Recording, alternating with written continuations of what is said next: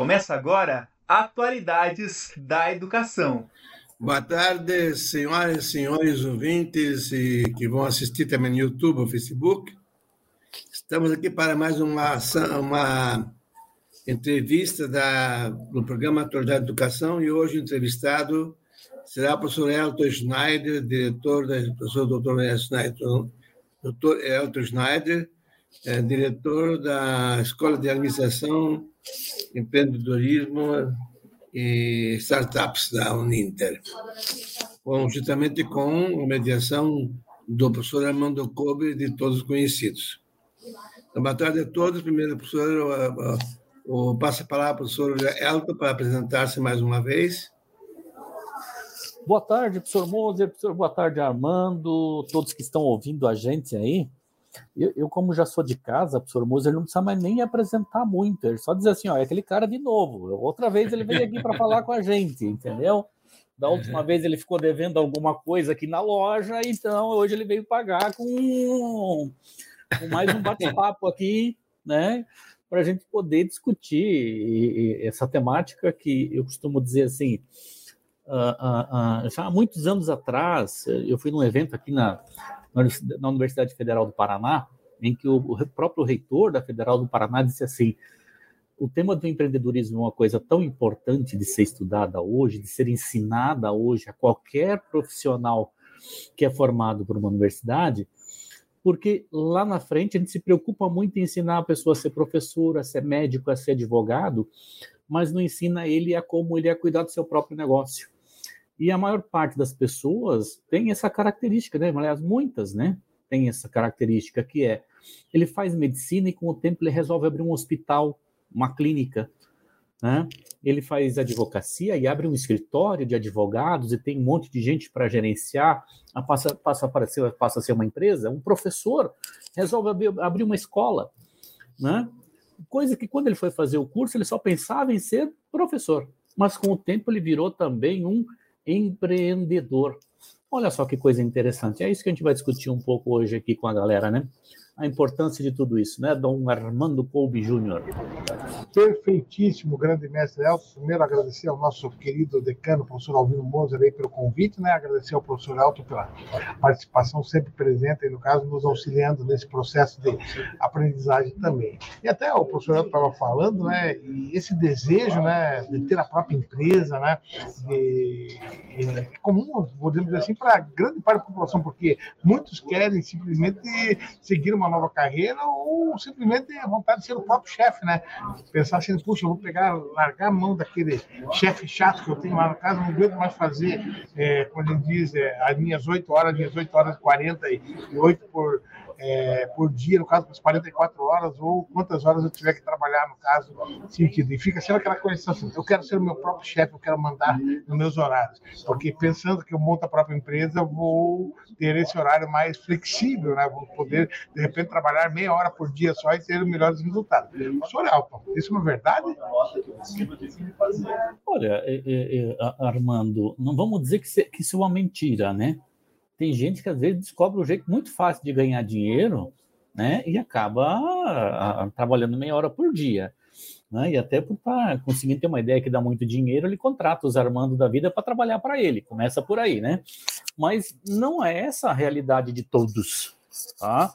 E eu acho que aí, em relação ao que eu falei no início, é que aquele detalhe assim, nem todo mundo né, vai fazer um curso superior, vai se preocupar com a vida e diz assim, eu resolvi que agora eu quero ser empresário. Mas surgem as oportunidades para ele ser empresário lá na frente.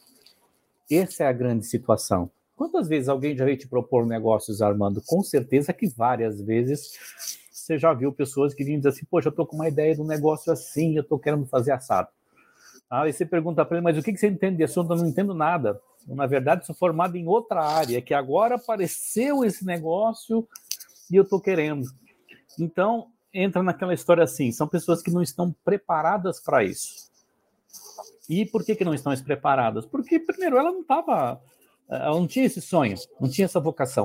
Ao passo que tem outras pessoas que já vão buscar, né, estão sempre olhando oportunidades para empreender, para transformar aquilo num negócio, é característica de, de, de, de que varia de pessoa para pessoa. O importante é que quando essa oportunidade aparece, eu tenho que transformar ela em uma ideia de negócio que seja uh, lucrativa, né? que seja interessante. Começa por aí. Porque tem gente que deixa para empreender quando a coisa tá feia, aquela história assim, perdi o emprego, não tenho o que fazer agora, o que, que eu vou fazer? Vou abrir uma, uma barraquinha de cachorro-quente. Mas ele nunca fez um cachorro-quente, só, só sabia comer cachorro-quente até então, e agora está querendo vender. É diferente a conversa, e por isso que é importante a gente estar tá preparado para isso, porque a gente nunca sabe quando que vai bater a nossa porta uma ideia de negócio que seja interessante. Tão melhor quando é uma oportunidade boa e não quando a gente está fazendo isso por uma necessidade, porque não tem outra perspectiva de trabalho ou de emprego. Eu acho que isso é uma coisa que a gente prestar atenção, né? Perfeito, porque inclusive essa questão é o seguinte, professor Elton, é que empreendedor é aquele que, que, que quer empreender um negócio, só que tem que pensar e quais são os recursos que ele tem. Eu quero fazer um hotel, por exemplo, quero, quero ter um hotel para mim, uma rede de hotéis. E como é que eu vou construir esses hotéis? Preciso saber onde é que vou pegar o dinheiro, como é que vou pegar arquiteto, pegar engenheiro, pegar empregados, como é que eu vou fazer isso? Então, isso uhum. tudo é muito importante, né, professor Elton? Portanto, é, é preciso que haja é, realmente, não, isso não é uma coisa intuitiva, não é? é muitas vezes a gente vê aí né, pequenos negócios né, na, na, na, na televisão como se fosse uma coisa mais fácil. Não, porque já tem é, fabricar pastel, de repente resolveu fazer uma fábrica de pastel, uma produção de pastéis para diversas lojas, né? Então, não é bem, não é bem assim, né, professor Elton? Como é que é, então, é, a primeira ideia da, da do empreendedorismo? Eu diria assim, professor Moço, vamos pegar algumas situações para a gente poder ver isso. Essa semana eu passei numa, numa rua perto da minha casa, tá? Onde a prefeitura disponibiliza uma série de barraquinhas para artesãos. De certa forma, é o que acontece na Feira do Largo da Ordem, aqui em Curitiba, que é muito famosa, por exemplo, né, nos finais de semana, principalmente no domingo de manhã. Você chega ali, você tem uh, ah, 5 mil barracas de artesãos tentando comercializar produtos. Vamos dizer assim, são 5 mil empreendedores. Aí você vai olhar assim, quem é que são muitas dessas pessoas que estão ali? Algumas pessoas que são aposentadas, com o salário da aposentadoria ela não consegue se sustentar. Como ela tem uma habilidade né, de crochê, tricô, sabe pintar quadros, ela começa a fazer isso como uma forma, uma fonte de renda para complementar a renda familiar dele. Então ele não está ali porque ele viu uma oportunidade, ele está ali porque ele precisa, é necessário para ele continuar existindo, sobrevivendo, ele ter que fazer isso. Então, quando a gente está falando de empreendedorismo, como alguém, como um empreendedor gestor, que é o, acho que o termo que o senhor está usando aí, professor Moser, é aquele indivíduo que está procurando transformar uma oportunidade de negócio que ele viu no mercado em um negócio que seja sustentável financeiramente, economicamente. Então, ele vai correr atrás de fontes de recurso para isso. Ele sabe que ele tem que ter gente para ajudar ele a fazer isso. Ele sabe que ele tem um tempo de maturação dessa ideia até ela começar a dar retorno e assim por diante. Então, percebam que nós temos duas situações distintas um que está empreendendo porque precisa para complementar a renda, porque ele não tem outra alternativa, porque ele tem uma habilidade específica, né? E que ele está tentando usar ela para gerar dinheiro. Daquele outro que anda pela rua tentando perceber oportunidades de negócio para ganhar dinheiro. Eu estava numa reunião agora, antes de, de, de, a gente começar o programa aqui, em que a gente estava premiando um, um, um ex-aluno nosso que criou um aplicativo de celular aí, né? Ou seja, está gerando uma startup porque essa característica, para atuar dentro de favelas, professor Moser. Tá? Mas fazendo o quê? Aproximando empreendedores que têm seus pequenos negócios na favela de pessoas que também vivem na favela. Por que disso? Porque pessoas que vivem tradicionalmente dentro da favela são pessoas que têm dificuldade de comprovar renda, endereço, residência, mas não quer dizer que essas pessoas não queiram consumir, que elas não queiram consumir comida, que elas não queiram consumir roupas, móveis e assim por diante. Se você tiver negócios lá dentro da favela que também sabem, conhecem essa realidade, significa que você tem uma boa oportunidade de negócio. O que, que ele está desenvolvendo com o um aplicativo que ele está pensando? Uma ferramenta que aproxima esses dois públicos. Alguém que tem um pequeno negócio dentro da favela, que quer vender para pessoas que estão dentro da favela e que também tem dificuldade para conseguir comprar no comércio tradicional. Então, veja só, ele identificou que tem gente querendo vender, gente querendo comprar, está faltando um canal para esses dois se comunicarem, está criando a empresa dele a partir disso, tá? E está identificando uma oportunidade de negócio. Então, quando a gente fala em gestão, em empreender, nós estamos falando desse tipo de pessoa que olha para o mercado, que identifica oportunidades e que depois ele corre de atrás de capital para para fazer com que isso aconteça, para poder empreender efetivamente e transformar essa empresa dele num negócio que vai dar resultado econômico e financeiro depois. Então aí a gente tem essa característica principal, né, de um empreendedor de negócios. Mas não é só isso, nós temos muitos outros empreendedores em outras áreas hoje também, né, que são pessoas, por exemplo, que trabalham com empreendedorismo social, por exemplo né, trabalham mobilizando comunidades, por exemplo, para resolver problemas da sua própria comunidade, tá? reformando escolas, construindo casas para quem não tem, brigando para que a gente consiga ter asfalto, saneamento público dentro dos bairros, das favelas e assim por diante. São pessoas que são movidas por outras situações, que estão lá, por exemplo, para uh, ofertar um curso de pré-vestibular, por exemplo, para o pessoal da favela, para que eles possam entrar numa universidade pública e gratuita. Tá? Então, são outras formas de empreender, de empreender hoje, que também são comuns, e que não dizem necessariamente somente aquele indivíduo que quer ganhar dinheiro. Mas, tradicionalmente, o empreendedor econômico é o principal perfil que a gente encontra por aí. Certo, professor Moser? Perfeito, viu, professor? Antes de dar uma continuidade, viu, professor Moura, pegar, agradecer a Jane Kelly Ferreira, que está conosco, e a Nelci Regis, inclusive, é, a Jane Kelly colocou aqui um comentário interessante, viu, professor? Ela falou assim, ela gosta muito de negociar. Antes de me divorciar, eu vendia 6 mil bananas na feira, e olha que a região, em quase todo o quintal, tem uma bananeira, e o ponto forte da agricultura, uma das culturas é a banana.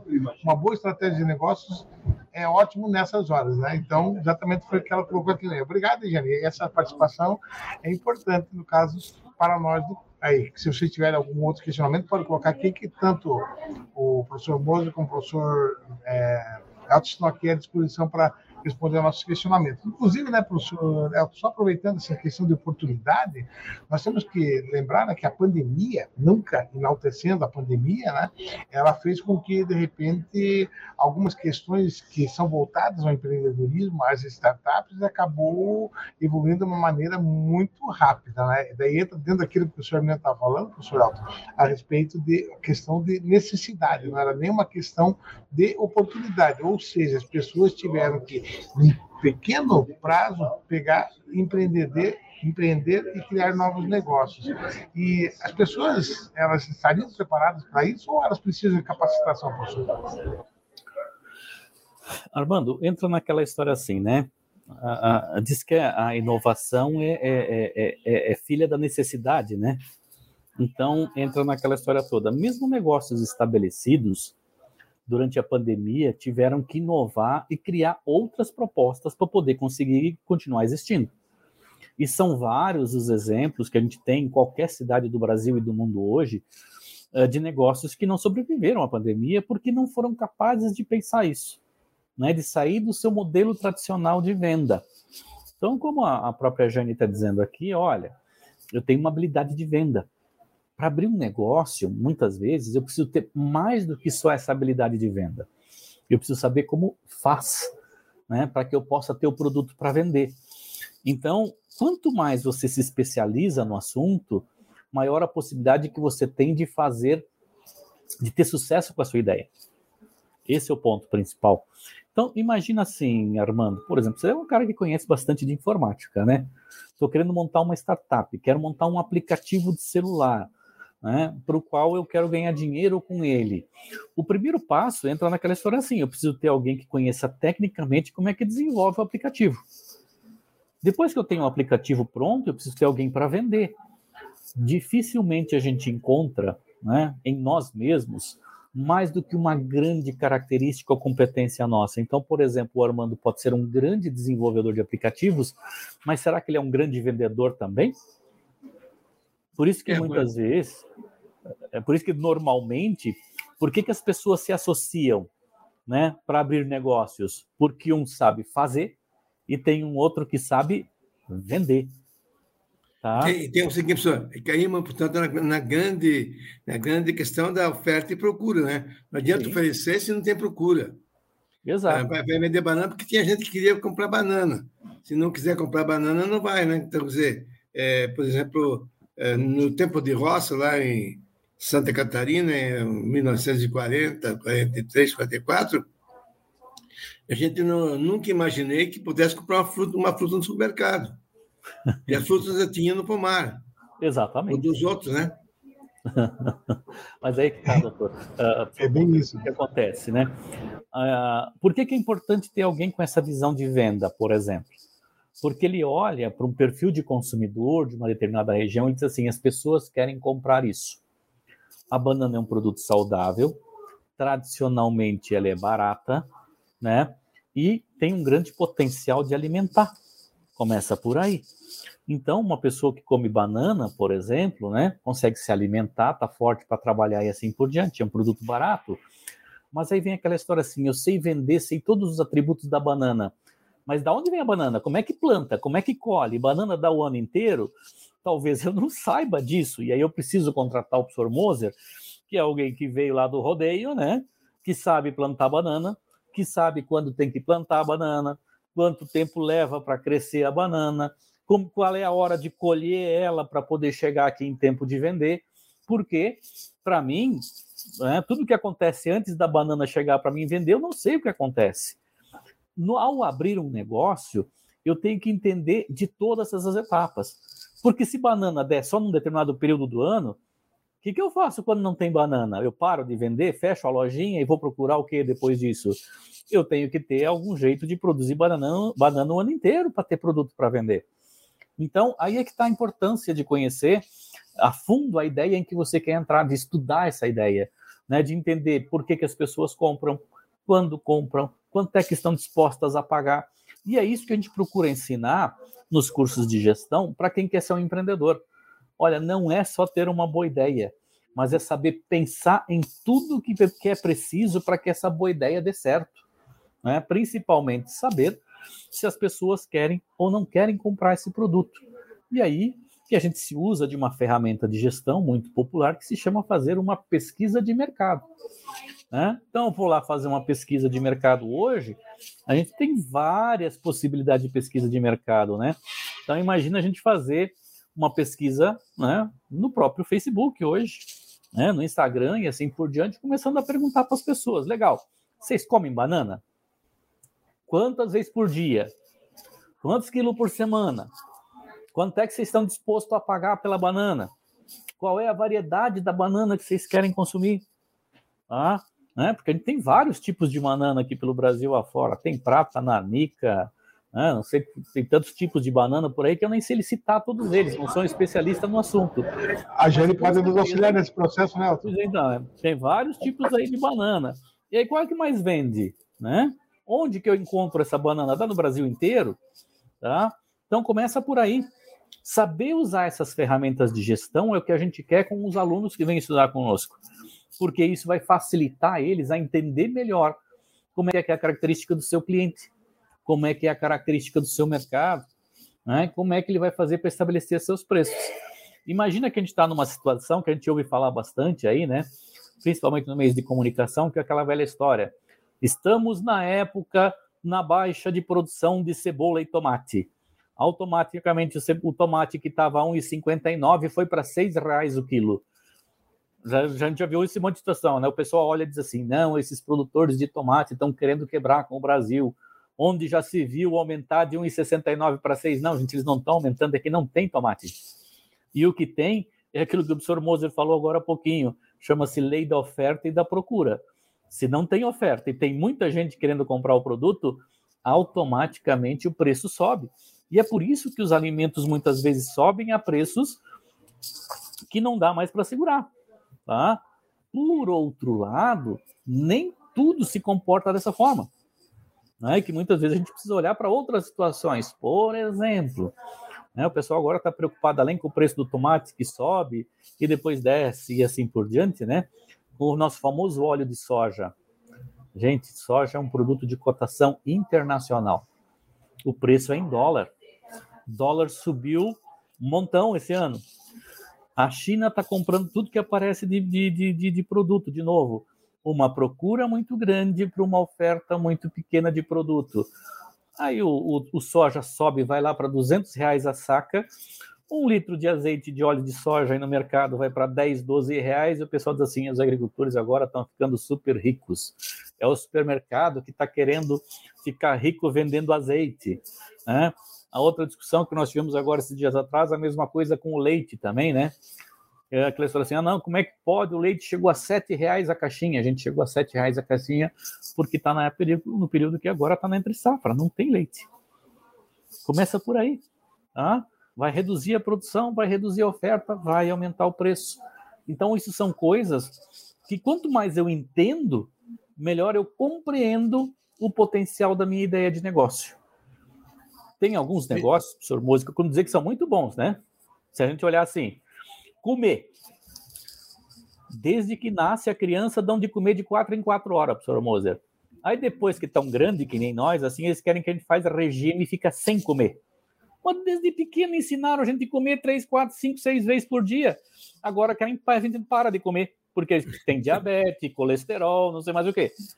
Agora, tem alguns produtos que a gente só vende uma vez na vida para o indivíduo, professor Moser. Caixão, por exemplo, né? Já pensou se a gente tivesse uma fábrica de caixão?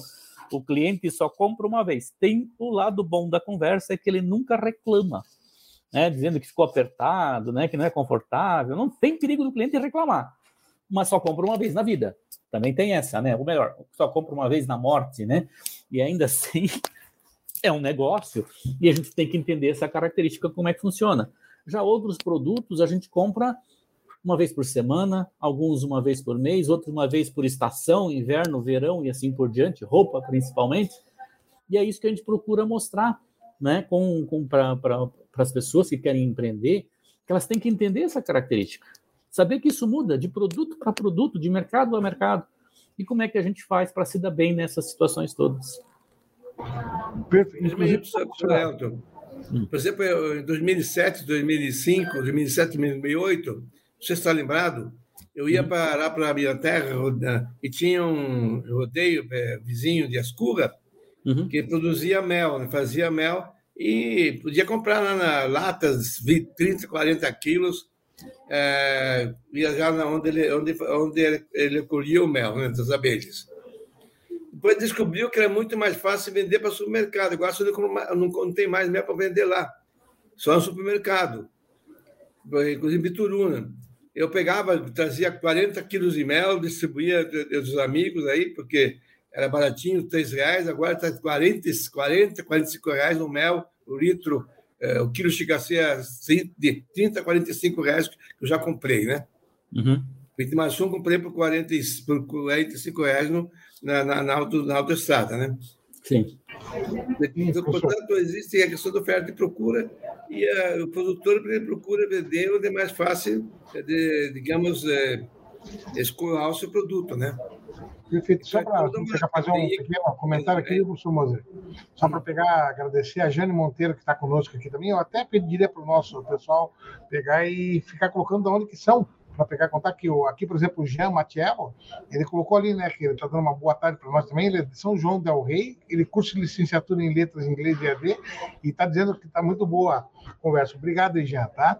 E a Jane Kelly, ela pegou, nos deu algumas lições de, sobre banana aqui, viu, pessoal? Tem algumas questões bem, bem bacanas aqui, que, por exemplo, a safra de banana é no verão, mas ela pode ser colhida o ano inteiro, nos outros meses, em pouca quantidade, o preço fica mais caro, aí oferta procura. Tanto é que na sequência ela diz que já chegou a vender a sete reais uma dúzia de bananas. Olha só que, que bacana. Daí aquela sala do preço de banana não fica muito, muito mais correta. E ao final ela diz que ela hoje não trabalha mais com essa questão, né? Porque ela acabou se divorciando e ela está sobrevivendo dos lucros da terra dela, no caso. Então, essas questões de, da lei de oferta e procura, que o professor Moser é, passou ali para nós, estão bem explícitas nessa conversa com a Jane aqui, né? Com banana, né? principalmente nesse, nesse aspecto. Então, eu ia pedir para o pessoal só colocar ali do ladinho, da onde que estão falando para nós, a Gene Kelly, a Gene Monteiro também, para dizer para onde que são na Neuci Regis, para pegar e dizer assim, ó, estamos em tal município, para a gente saber qual que é a nossa abrangência aqui que nós estamos conversando.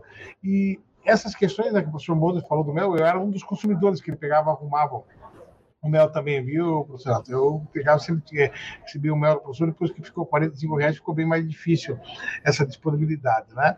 E nós pensamos né, nessas questões de planejamento, né, professor Alto, como você estava falando ali, de como que a gente pode investir, como que a gente pode pegar, acreditar num projeto, como que nós podemos, de repente, trabalhar esse processo. Nós temos alguma, alguma condição de poder fazer, falar sobre isso, ou nós simplesmente vamos lá e criamos um plano de negócio, achamos alguns sócios e montamos o nosso empreendimento. Opa, só para dizer também que a Jane Monteiro, ela já disse que era de Santa Maria, cursando bacharelado em psicopedagogia. Olha como o nosso nosso evento aqui, no caso, ele é multidisciplinar. Obrigado aí para quem, para o pessoal que está nos conversando aqui. Né? E ela tem, a Jane Keller aqui, ela falou que tem conhecimento experiência também na agricultura, de cultura banana, totalmente nas ciências biológicas inteirinho. Olha que bacana. Parabéns aí, Jane. E, professor Alto, como é que nós poderíamos pensar no, no planejamento? Como que as pessoas poderiam começar a pensar em empreender? Aqui, é, Armando, não é uma questão de, de como elas podem pensar, uh, começar a pensar em empreender tá?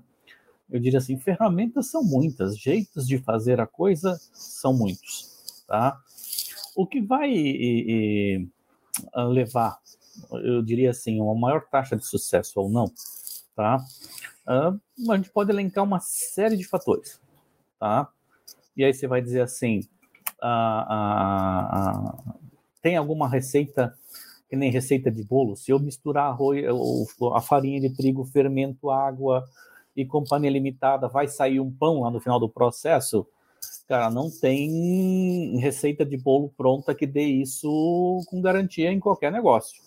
Por outro lado, não eu costumo dizer que não existe ideia de negócio ruim. Existe ideia de negócio mal desenvolvida, mal implantada, e é por isso que a coisa não acontece. Então a gente tenta preparar as pessoas sempre para que elas façam uma sequência de atividades que permitam a ela verificar se ela está no caminho ou não, se ela está conseguindo chegar no resultado que ela quer ou não. Por isso que a gente fala que para você ter maior chance de sucesso abrindo um negócio, você tem que ser um empreendedor gestor. Por que disso? Quando a gente pensa em abrir um negócio, enquanto empreendedor, é mais ou menos que nem pai e mãe em relação a filho. Armando, eu sei que você tem filhos, o professor Moser também tem uma filha e assim por diante. Uh, pai e mãe conseguem achar defeito numa criança quando ela nasce? Vocês já pararam para pensar nisso? Não, é bonitinho, é lindo. Né? Você chega e olha e diz, pô, não sei o que estão achando de bonito. Parece uma cara de joelho ali, destroncado, inchado, não sei o que parecia. Estão chamando de bonito. Para pai e mãe, qualquer filho é bonito para o empreendedor, a sua ideia de negócio também sempre é bonita, é perfeita, vai dar certo, é isso mesmo. E a gente procura fazer com que ele tenha uma capacidade de, de, de, de reflexão no sentido de uh, perceber que talvez a ideia dele não esteja tão bem desenvolvida, que o mercado que ele está buscando não é exatamente esse errar não é feio, faz parte do processo. E essa é uma das grandes características do empreendedor, que é a persistência. Então ele vai lá, tenta uma vez, não deu certo, ele faz outra vez, ele tenta de outro jeito, ele muda o público, ele muda o produto, ele muda o negócio, ele muda a forma de vender. Ou seja, a persistência é importante, mas só que também não pode ser só persistência. Porque é aquela história assim, você vai lá, deu com a, com a cara no muro, né? Você vai continuar batendo a cabeça no muro o tempo todo? Não, você tem que perceber que tem alguma coisa que você está fazendo errado e tem que mudar. Então, para isso que a gente cria ferramentas dentro dos cursos de gestão, de modo que ele possa ver isso. Primeiro, você fez um plano de em quanto tempo você gostaria de ter retorno no seu negócio? Você estabeleceu metas de quanto que você vai vender por mês, por semana, por dia, por hora? Né? Você estabeleceu qual é a margem que você tem que ter? Você estabeleceu quanto que você vai querer ter de estoque de produto para entregar? Então, ao estabelecer esse tipo de situação, ou seja, de planejar o seu negócio, o empreendedor começa a deixar mais claro ferramentas em que ele pode verificar se ele está atingindo aquelas metas que ele se propôs ou não. Se ele está vendendo muito mais do que ele se propôs a fazer, ótimo. Mas e se ele estiver vendendo menos? Como é que faz? Será que não está na hora de rever o projeto? Será que não está na hora de procurar uma alternativa? Mesmo que esteja vendendo muito mais, será que eu não estou vendendo muito barato? Tá? Será que eu não estou esquecendo de alguma coisa? Será que eu vou dar conta de entregar tudo que eu estou vendendo? Então ele tem que ter momentos em que ele para para analisar o desempenho da sua empresa, verificando se está acima ou abaixo do que ele planejou, se está dentro ou fora das metas que ele estabeleceu, se está dentro ou fora do resultado que ele tinha previsto para para aquele período. Quando ele está fazendo isso, automaticamente ele está tentando garantir que a sua ideia de negócio tenha futuro que ela vai continuar existindo. Porque tão importante quanto saber o quanto que eu vou investir para abrir o um negócio é saber quando é hora de abandonar a ideia do negócio e desistir.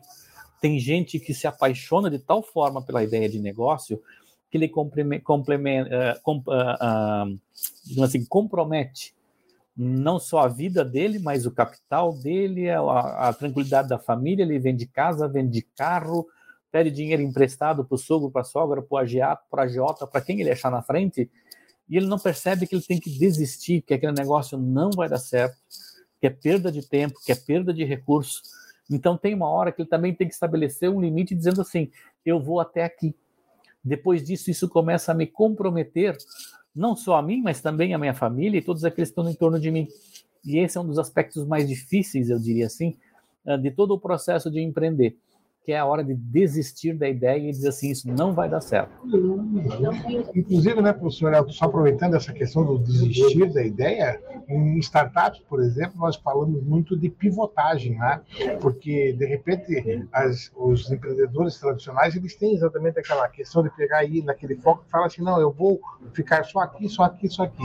Quando a gente fala das startups, por elas serem mais ágeis, essa questão de pivotar é exatamente essa. O pivô é que nem aquele personagem, do aquele atleta atleta que fica jogando basquete, handball ali, ou futebol de salão, onde que ele recebe a bola e vai lá ou passa para alguém, certo? Ou ele simplesmente vai lá e chuta para o gol, objetivando isso. Então, quando a gente fala de pivotar, é isso, ó, eu estou tentando, né, professor Alto falou bem, né? Ó, tô batendo, vou lá, vendi o carro, vendi a casa, tudo não está dando certo, não está dando certo aquele negócio, eu tenho que pegar a ser ágil e partir para outro negócio. Né? Então, essa é uma questão bem interessante em termos de, de vamos assim, de tornar viável aquele projeto ali no caso. E, e ter sempre diversas outras situações para poder trabalhar também, né? É, a Neuci aqui, ela pegou e está falando para nós que ela é de contagem, é do curso bacharel em Relações Internacionais. Obrigado, Neuci, por estar junto conosco aí, né? E a Jane Kelly, ela está colocando ali para nós também uma questão bem interessante ali a respeito de um planejamento financeiro. É ótimo para começar qualquer negócio. É, sem, sem planejamento financeiro, né? É um dos pilares também para nos auxiliar, né, professor? Então, Armando, aqui entra aquela história assim, tudo é, é, é, é é pilar, né? O detalhe é saber assim, o que, que é mais importante. Difícil de dizer que esse ou aquele é mais importante do que o outro. Na verdade, a gente procura fazer com que a pessoa tenha uma série de mecanismos para monitorar o que está acontecendo. Então, é bom ter um bom plano financeiro? Sim. É bom ter um bom plano de venda? Sim. É preciso saber se os clientes estão gostando do produto ou serviço? Também. Tá? É preciso saber se eu vou dar conta de entregar aquilo que eu estou prometendo, mais ainda. As pessoas que de repente estão trabalhando comigo estão satisfeitas. Então perceba que tem uma série de situações aí que podem ser determinantes para essa coisa dar certo ou não. Então, estabelecer o que, que são esses pilares, o que, que, são os aspectos. Por outro lado, também é, tem que tomar um cuidado, né? Tem gente que acha que tem que fazer, assim, ter 3 mil indicadores para monitorar o processo. Cara, tenha cinco, seis que são importantes, que te dão uma boa representatividade da sua ideia de negócio e pronto. Não fica tentando querer ter um, um BI da vida, né? um sistema de inteligência de negócios aí, uh, que seja complexo e que você não vai dar conta de alimentar e nem de tirar as informações de lá. A empresa que está começando tem essa característica que é, primeiro é aquela velha história, superar aquela primeira etapa do eu vendo o de manhã para comprar o almoço, vendo à tarde para comprar o jantar. ou seja, é gerar caixa para manter a empresa funcionando nos primeiros tempos, para depois poder acumular, né? E aí vem uma outra situação também bastante importante, né, que muitos empreendedores normalmente misturam, que é aquela história assim, a caixa, o dinheiro que está no caixa da sua empresa, não é o dinheiro da sua conta corrente. Separe os dois. Né? Estabeleça que por mês você vai tirar um determinado valor para você se sustentar e você vai se sustentar com aquele valor. Não é a empresa que vai te sustentar todo mês tirando dinheiro do caixa de lá para cá. Para poder tirar dinheiro do caixa, quer dizer que tem que entrar dinheiro no caixa. Né? E tem muita gente que não sabe que tem que fazer essa diferenciação. Então ele não sabe o quanto que ele gastou uh, ah, para ele pessoalmente do quanto que ele gastou na empresa, exatamente porque ele mistura os dois. Para ele é tudo uma coisa só. Ah, mas eu fui almoçar numa churrascaria hoje, quer dizer que eu não posso pagar com o dinheiro da empresa? Não estou dizendo que você não pode fazer isso. Eu estou dizendo é que se você fizer isso todo santo dia e a empresa está pagando, isso faz parte da sua remuneração enquanto empreendedor. Né? E aí depois disso lá na frente, talvez você falta dinheiro para você pagar fornecedor, pagar folha de pagamentos e assim por diante. Então eu preciso olhar para todas essas situações, criar um conjunto de situações que me garantam uma certa estabilidade, uma certa tranquilidade para gerenciar o negócio. Perfeito. Inclusive, a gente chama isso de prolabore, né, professor? É uma, uma colocação que, de repente, é um dinheiro que eu já deixo destinado, um salário, para eu, empreendedor, para poder ter a, minha condição. E sempre lembrando que se eu não consigo atender o meu prolabore, é sinal que a minha empresa está mal, né? Então, eu devo pegar realmente e repensar essas condições. Só que tem. Não, barulho no fundo, quem é barulho esse? É, tem o pessoal que está conversando conosco aqui na sala também, professor. Então, nós estamos aqui na, na, no sexto do Garcês, então nós temos diversas, diversas lives ocorrendo no mesmo momento, então de vez em quando vão ocorrer alguns ruídos. Tá? Mas, independente disso, né, professor Elton, o empreendedorismo não é só, de repente, a questão de negócio. Né? Nós podemos, por, por exemplo, pensar em empreendedorismo até em termos de educação, dentro de uma questão da, da escola, e até o professor Moser é um grande empreendedor, e ele não sabe disso às vezes. Ele pega e pensa assim, mas por que, que eu sou empreendedor? Hein, professor Moura, você sabe por que, que sou empreendedor? Porque não sei. Professor, a partir do momento que o senhor tem algumas ideias daquelas mirabolantes, assim, o senhor lembra assim, tipo Hyper iBook, etc., isso aí é um empreendedorismo, só para o senhor lembrar, tá? É a ideia, né? Primeiro tudo, é que quem, quem realizou foi você, o Armando, o Luciano e o Álvaro Leite, né? Então, Sim, mas foi, mas foi um empreendimento, não foi? Foi um empreendedorismo acadêmico, no caso. Então, foi utilizado nas condições. O professor Aldo, por exemplo, era diretor da Escola de Negócios aqui da, da Uninter, né? E todos os cursos, praticamente, né, professor Aldo, eles podem atuar com frente empreendedoras, né? E isso dá uma condição interessante, que dá um, podemos dizer assim, uma sustentação para poder empreender. Como é que funcionaria isso? Então, Porque hoje é uma coisa é empreendedor, do empreendedor e outra coisa é o e-commerce, né, professor Nelton? Qual é a diferença? Como é que é, professor Morse, de novo? O que é um empreendedor de, é, é do e-commerce? Então, o e-commerce nada mais é do que uma forma de, de, de você fazer negócios, professor Moser, tá? Então, digamos assim, eu posso abrir uma loja física aqui em Curitiba hoje, por exemplo, tá? Ou eu posso abrir isso direto num site da internet a mesma ideia. Quando eu estou fazendo isso dentro de um site de internet, por exemplo, ou dentro de um aplicativo de celular, eu estou fazendo aquela ideia de negócio dentro de uma plataforma de e-commerce, ou seja, eu estou fazendo isso dentro de uma plataforma de comércio eletrônico. Então, e-commerce nada mais é do que comércio eletrônico, é a abreviação disso, né? Uh, uh, uh, dessa situação toda. Então, o que ficou muito comum durante a pandemia, por exemplo, é que lojas físicas né, que tiveram que ficar fechadas, que os clientes não saíam de casa para ir comprar, começaram a se preocupar em criar canais de relacionamento com os seus clientes através de plataformas eletrônicas, né, utilizando para isso sites, plataformas aí de apps, ou então até mesmo e-commerces, né, uh, marketplaces, desculpa, né, que é o caso, por exemplo, de você pegar e começar a anunciar seu produto lá dentro do Mercado Livre, ou lá no Magalu, né? ou lá dentro da Fast Shop, procurando aí essas plataformas que já são mais conhecidas para colocar o seu produto lá dentro e para ter gente comprando. Então, o e-commerce expande as possibilidades da sua ideia de negócio. Porque quando eu abro uma loja, né? Imagina que a gente fosse abrir uma loja, professor Moser, né, lá em Rodeio. Quantas pessoas teriam de clientes potenciais dessa loja lá em Rodeio, professor Moser? Quantos habitantes tem lá na sua cidade aí? Uns 5, 6 mil? 9.800. 9.800. Ou seja, se eu abro meu negócio lá em Rodeio, eu tenho 9.800 potenciais clientes para atender. Se eu boto essa ideia dentro de uma plataforma de e-commerce, eu eliminei a fronteira, a fronteira física. Eu agora posso ter gente de qualquer parte do mundo entrando no site da minha empresa e fazendo compra. Então eu acabo tendo que limitar e dizendo assim: olha, eu atendo a região de rodeio, mais as cidades aqui até um limite de 50 quilômetros de rodeio. Né? Já saiu dos 9.800, provavelmente aí para 150, 200 mil pessoas que podem comprar o produto. Mas ampliei minha capacidade de venda, ampliei muito, mas ainda está dentro da minha, do meu limite do que eu posso atender. Porque se eu não colocar limite, um cara lá da Ucrânia está no meio da guerra, vai ligar, vai entrar no site do professor Moser e vai dizer o seguinte: me manda um quilo de banana. Estou na guerra aqui, dê um jeito, faça a banana chegar aqui para mim. E aí, como é que faz a brincadeira? Não vai conseguir entregar o produto lá. Então, é saber que o e-commerce tem essa característica. Ele é um canal que amplia o potencial do meu mercado, que eu posso atender, tá?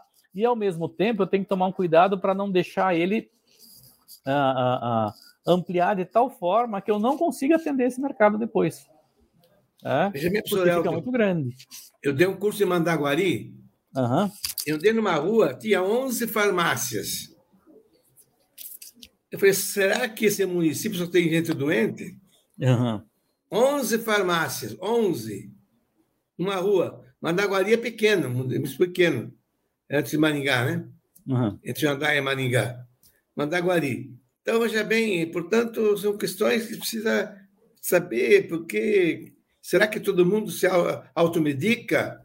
É, ou, ou também tinha também fazer da farmácia com outros produtos que não são farmacêuticos, por exemplo, a questão de higiene e tal, né, de sabonete e companhia. É, é isso que faz as farmácias aqui, né? Não tem apenas é, remédios, também tem outras coisas que podem é, não ser remédios, né? É que o, o, o eu diria assim que cada, cada tipo de produto, professor Moser, tem uma característica bem diferente, né? É que se a gente olhar assim, uh, principalmente remédios, por exemplo, tá? Você está doente, você deixa de comer para comprar remédio. Você deixa de viajar para comprar remédio. Você deixa de comprar roupa para comprar remédio. Você vende aquilo que você tem, a sua TV, o sofá, a cama, só não pega hora a esposa porque não dá nessa brincadeira toda, né? Mas dá um jeito de arranjar dinheiro para comprar o remédio, porque isso é uma questão de vida ou de morte muitas vezes. Então, por que, que tem tanta farmácia tradicionalmente? Mesmo que já tenha 10 numa cidade pequena, abre uma décima primeira. Porque é uma questão de necessidade básica que não pode ser deixada de lado. A pessoa está doente, ela precisa consumir. Ela precisa tomar o remédio para continuar existindo. Então, uma, é uma condição de existência, né? Que é diferente. Por isso que é, é, tem muito pouca gente que investe numa coisa, professor uh, uh, Alvino, e é aquela história assim, dificilmente alguém uh, compra um plano, não quer dizer que não tenha, tem gente que faz, que é mais precavida, né? Uh, conta, compra um plano de auxílio funeral. Porque diz assim, não, isso, por que, que eu vou comprar um plano de auxílio funeral? Deixa isso para quando eu morrer. Né? Não estou nem aí, por que, que eu vou me preocupar com essa história toda? Agora, com remédio, professor Moser, o senhor deixa de tomar os seus remédios? Pode estar tá caro, pode ter aumentado, não tem numa farmácia, você vai na outra e quer continuar vivendo de qualquer jeito. Não tem, a gente não, não, não joga isso para depois. O sapato a gente deixa para depois, a roupa a gente deixa para depois, o remédio não deixa. Né? Então, por isso que é importante a gente entender quem tem essas uh, diferenças. Né? E por isso que muitas vezes a, a, a, gente tem que olhar, e, e, até isso vai fechar com a, a pergunta do Jean Matiello ali, né? Ele está dizendo assim: tem a ver com questão de educação, por exemplo. Agora imagina assim, professor Mozeira, eu não sei se tem ou não tem, mas vamos falar de rodeio de novo aqui. Tem 9.800 habitantes lá em rodeio. Com certeza que tem escola na cidade, né? E aí entra aquela história assim, tem faculdade lá em rodeio? Educação à distância hoje chega em qualquer lugar. Aí eu tenho uma escola lá em não, rodeio. Não tem. Pois é, aí está o detalhe. Mas eu tenho uma escola e em rodeio não tem faculdade ainda Por que, que eu não abro um polo de AD e passo a ofertar cursos na modalidade de distância? A passo de, de a Unicef está pertinho, né? Quem dá aula, Pois então. Então, tá ali pertinho, está do lado. Mas será que ninguém viu isso ainda com oportunidade? Então, muitas vezes, o próprio empreendedor né, já tem um negócio lá na cidade, já tem o imóvel, ele já tem professores, tem tudo isso. Por que, que ele já não olhou e disse assim: por que, que eu não boto um polo de EAD aqui e começo a ofertar cursos, de, cursos superiores e de pós-graduação aqui em Rodeio? Preciso atender todo mundo? Preciso ter os 9 mil habitantes fazendo o curso? Não. Eu preciso que alguns desses habitantes comecem a estudar na minha escola, a comecem a fazer graduação. Se ele tiver 500 habitantes do município fazendo curso superior com ele, ele já está garantindo uma boa renda extra que ele não tinha antes para o produto do negócio dele. Ou seja, ele vai complementar a renda dele. Tá? Diferente das farmácias, que a gente falou agora que tinha 10, entrou 11, né? o estudo é uma coisa que hoje a gente está considerando como algo essencial para qualquer um. Mas ainda assim, entre comprar remédio para continuar vivo e estudar, as pessoas param de estudar e vão comprar remédio. Isso é regra básica. Né? Mas se ele quer melhorar de vida, ele vai estudar, ele vai procurar um curso superior. Então, bom, bom Rafael, nós estamos com os últimos cinco minutos finais, é, quatro minutos finais, aliás.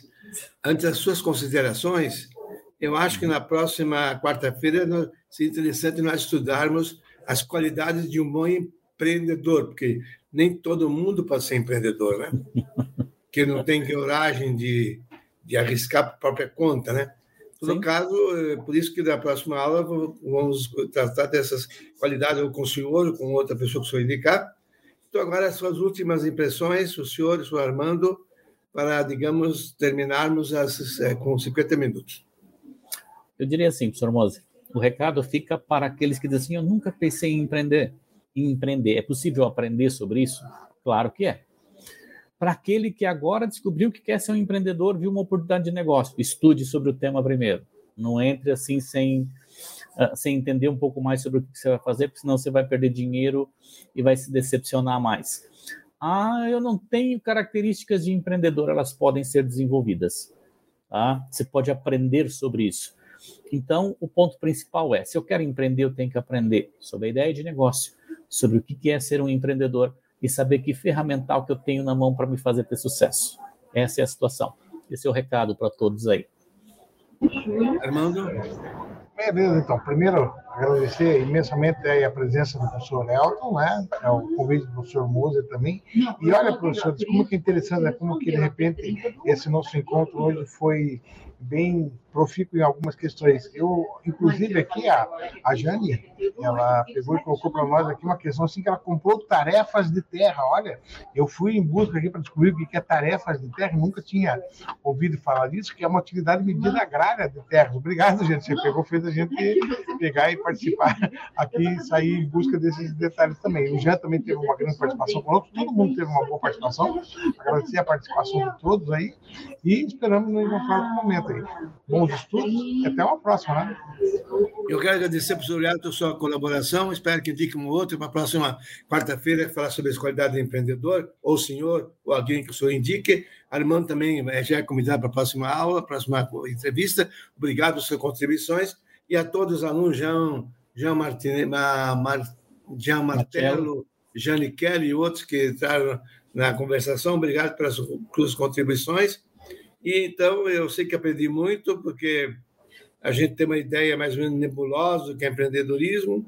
É, o problema todo é que hoje existe, digamos, a criação de necessidades através dos algoritmos que, é usado pelo Google e outros e outros Google, Apple e outras e outras é, e outras plataformas que cria necessidades que não são necessárias.